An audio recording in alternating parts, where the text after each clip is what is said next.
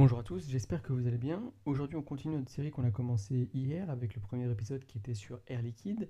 Aujourd'hui, on va étudier l'entreprise ArcelorMittal. Donc d'abord, je tenais à vous remercier pour le nombre d'écoutes qui a été euh, comptabilisé euh, aujourd'hui avec euh, l'épisode qui est sorti ce matin qui est beaucoup plus important par rapport aux autres épisodes qui sont sortis précédemment. Donc sur un si petit laps de temps, on a beaucoup plus d'écoute. Donc euh, c'est assez gratifiant déjà pour le travail que je vous ai fourni.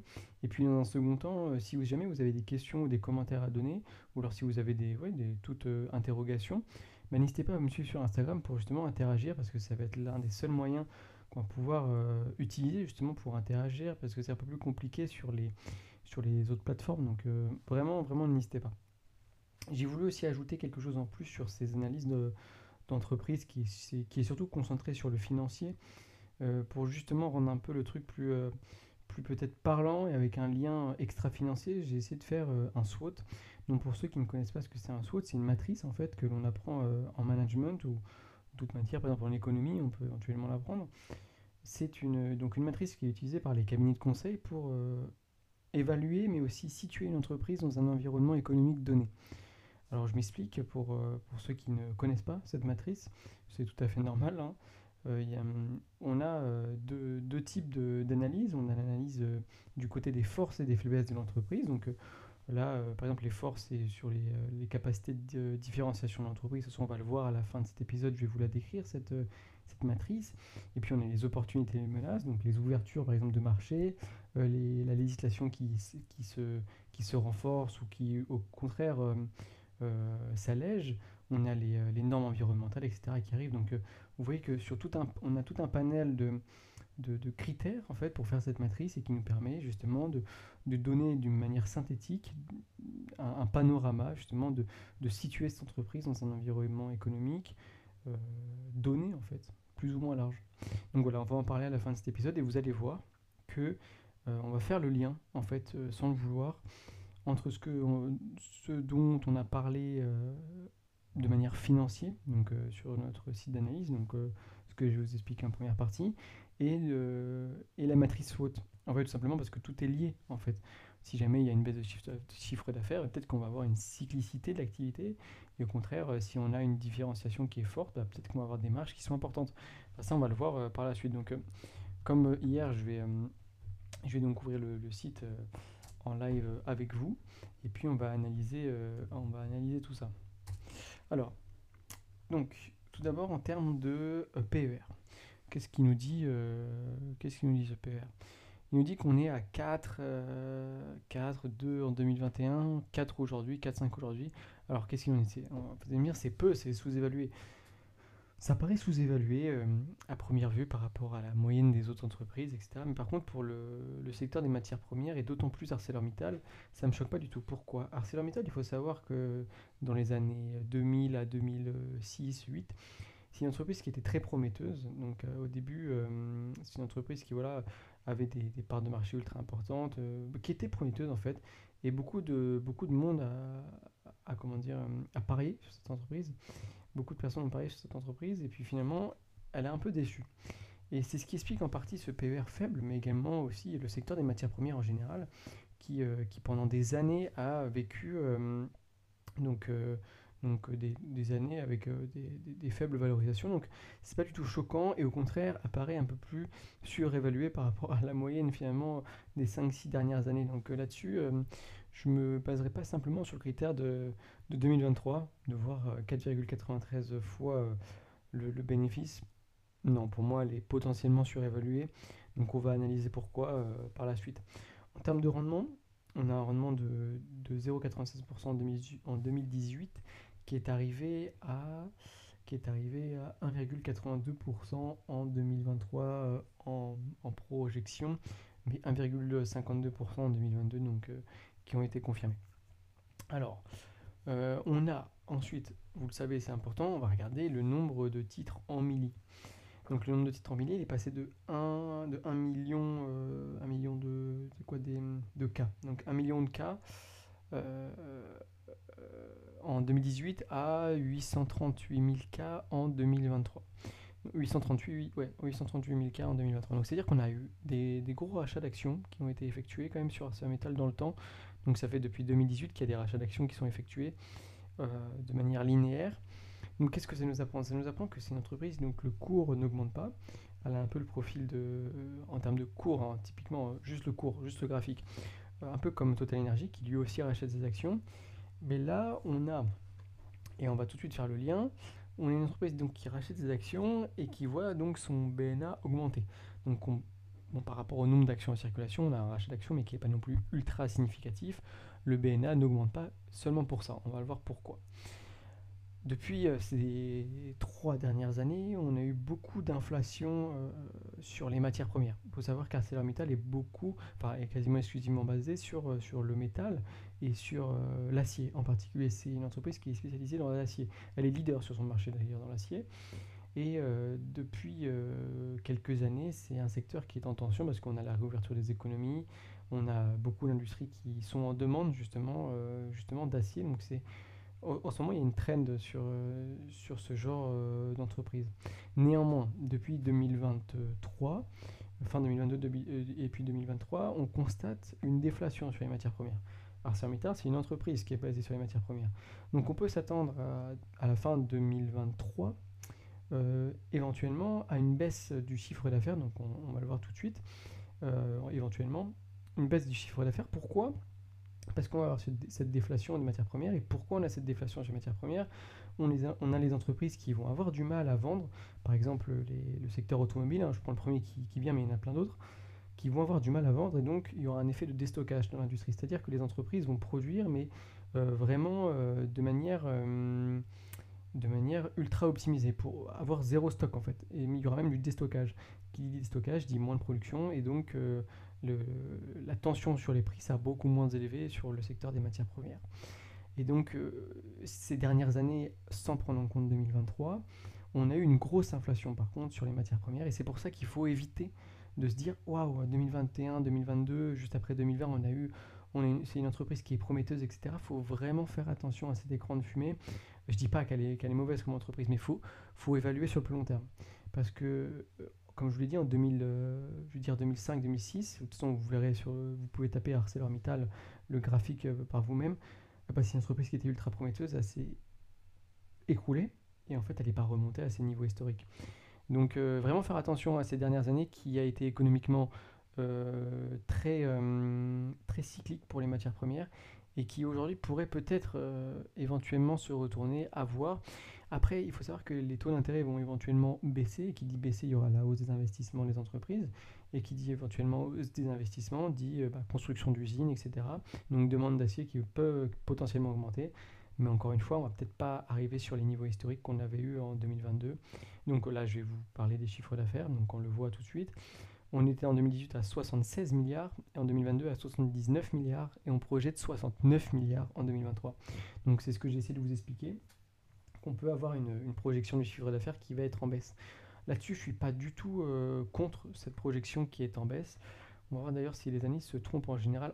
En, général, les analystes se trompent à 90% jamais en fait. Donc euh, là-dessus, bah, je, suis je suis entre guillemets d'accord avec eux. Je ne vais pas me projeter sur le chiffre qu'ils ont trouvé. Je ne sais pas les, calculs qu'ils ont utilisés. Euh, mais en tout cas, sur la traîne, la traîne négative, Là-dessus, je ne suis pas du tout contre parce qu'en effet, le, marché, l'environnement économique est potentiellement déflationniste pour, euh, pour les matières premières. Donc en 2018, on a 76 milliards, en 2022, 79 milliards, donc vous voyez, c'est assez linéaire, assez linéaire, mais en croissance par rapport à 2020 parce qu'on a eu la réouverture des économies qui était à 53 milliards en 2020 et à 79 milliards en 2022, projection à 69 milliards en 2023.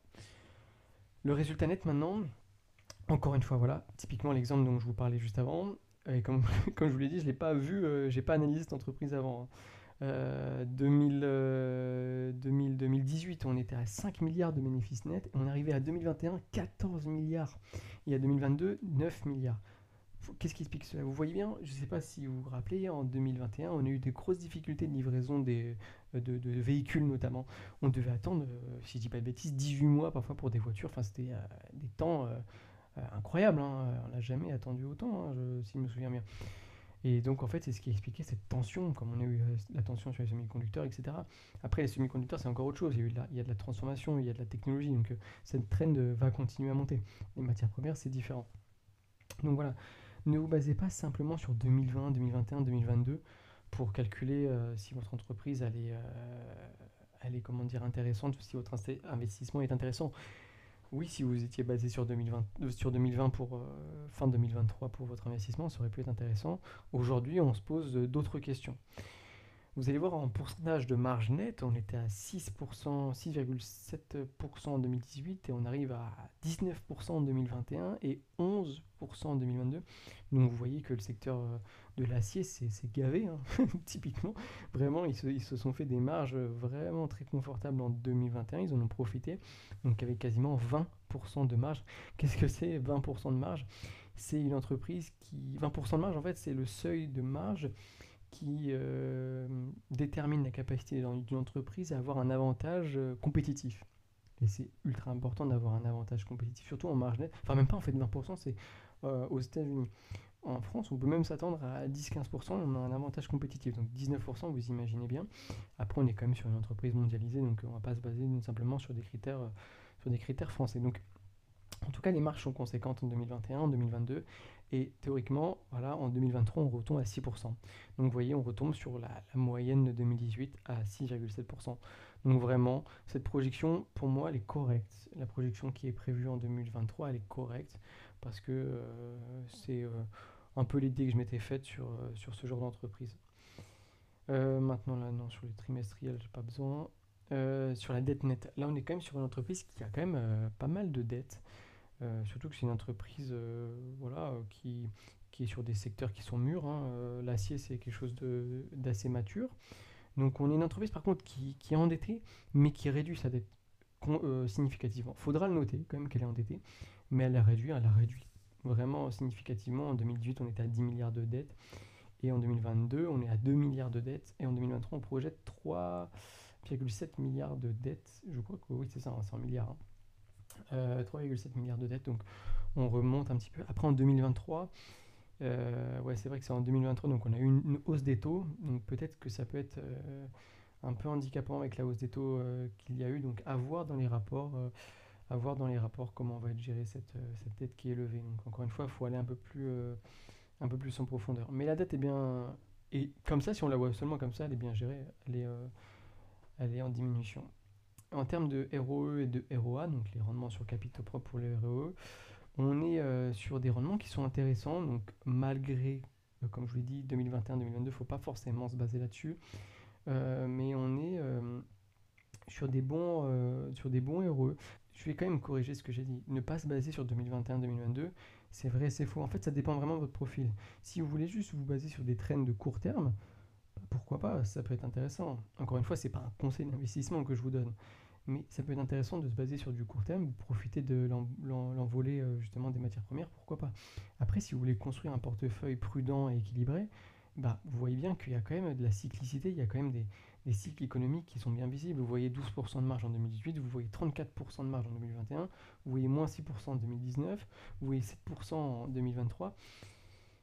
On peut en fait, théoriquement, c'est un business qui peut se prévoir, parce qu'en soi, on se dit l'acier, mais en fait, vu qu'il est fournisseur de plein de secteurs économiques, bah, c'est là, en fait, il est dépendant de, la demande, en fait, de, ces secteurs. Donc, euh, c'est un secteur qu'on peut jouer sur la trend, mais pas forcément euh, sur la stabilité du portefeuille. Après, c'est un cours qui n'a pas forcément, attendez, je vais vérifier un truc, c'est pas forcément un cours qui a... Euh, voilà, qui a baissé euh, ces dernières années. Au contraire, il est passé de 20 en 2018 à 25 en 2023. C'est un cours stable, mais après sur un, cours stable, un, oui, un cours stable, ben, on peut s'attendre à un rendement élevé. Donc par exemple, typiquement si on compare à Total Energy, on a un rendement de 5-6%. Sur euh, ArcelorMittal, on est sur du voilà du 1, euh, du 1% quoi, du 1 1,5%. Donc il y a peut-être des entreprises, voilà, ça dépend de votre profil de risque. Vous pouvez vous baser sur celle-ci ou sur d'autres, mais euh, moi je vous donne que les, que les faits. Quoi. En termes de CAPEX, on est, euh, on est intéressant. De toute façon, je ne m'attendais pas à des CAPEX élevés sur ce type d'entreprise. On est du, sur du 4%, 3%. Donc là-dessus, c'est très intéressant, c'est très correct. Il n'y a pas de, de problème. Est-ce que j'ai parlé du BNA Je ne sais plus. Euh, bon, en tout cas, je vais vite fait reparler, je vais vite fait évoquer le truc. Ouais, donc on est sur un BNA de 5 qui passe à, à 13, euh, qui passe euh, à 13 en 2021, à 10 en 2022 et qui passe à 5 en 2023. Donc on divise par 2 le BNA. On divise par 2 le BNA, sachant qu'on a eu des rachats d'actions. Donc c'est-à-dire que oui, on a une baisse drastique du résultat net. En effet, on a une baisse drastique du résultat net qui passe de 9 milliards à 4 milliards en 2023. Donc on divise par 2 le résultat net, on divise par 2 le BNA. Euh, on, rachète des titres ou pas? Non, là ils en émettent un petit peu en 2023. Ok. Bon, de toute façon, on a quand même une division du résultat net qui est projetée sur 2023. Ok. Ok, ok. Bah, de toute façon, c'est un cours qui est stable. Hein, il n'y a pas de. Puis les, les analystes se trompent pas trop sur, euh, sur les estimations. donc, maintenant, je vais vous parler du SWOT. Donc, on va commencer par, euh, par les forces et les faiblesses. Donc, on va, on va, on va ouvrir euh, notre, notre champ de vision au fur et à mesure de cette analyse. Donc, comme je vous l'ai dit, c'est une matrice en fait qui est utilisé pour évaluer euh, et pour situer une entreprise dans un secteur économique. Donc tout d'abord les, forces. Je vais vous lire hein, ce que, ce que j'ai écrit.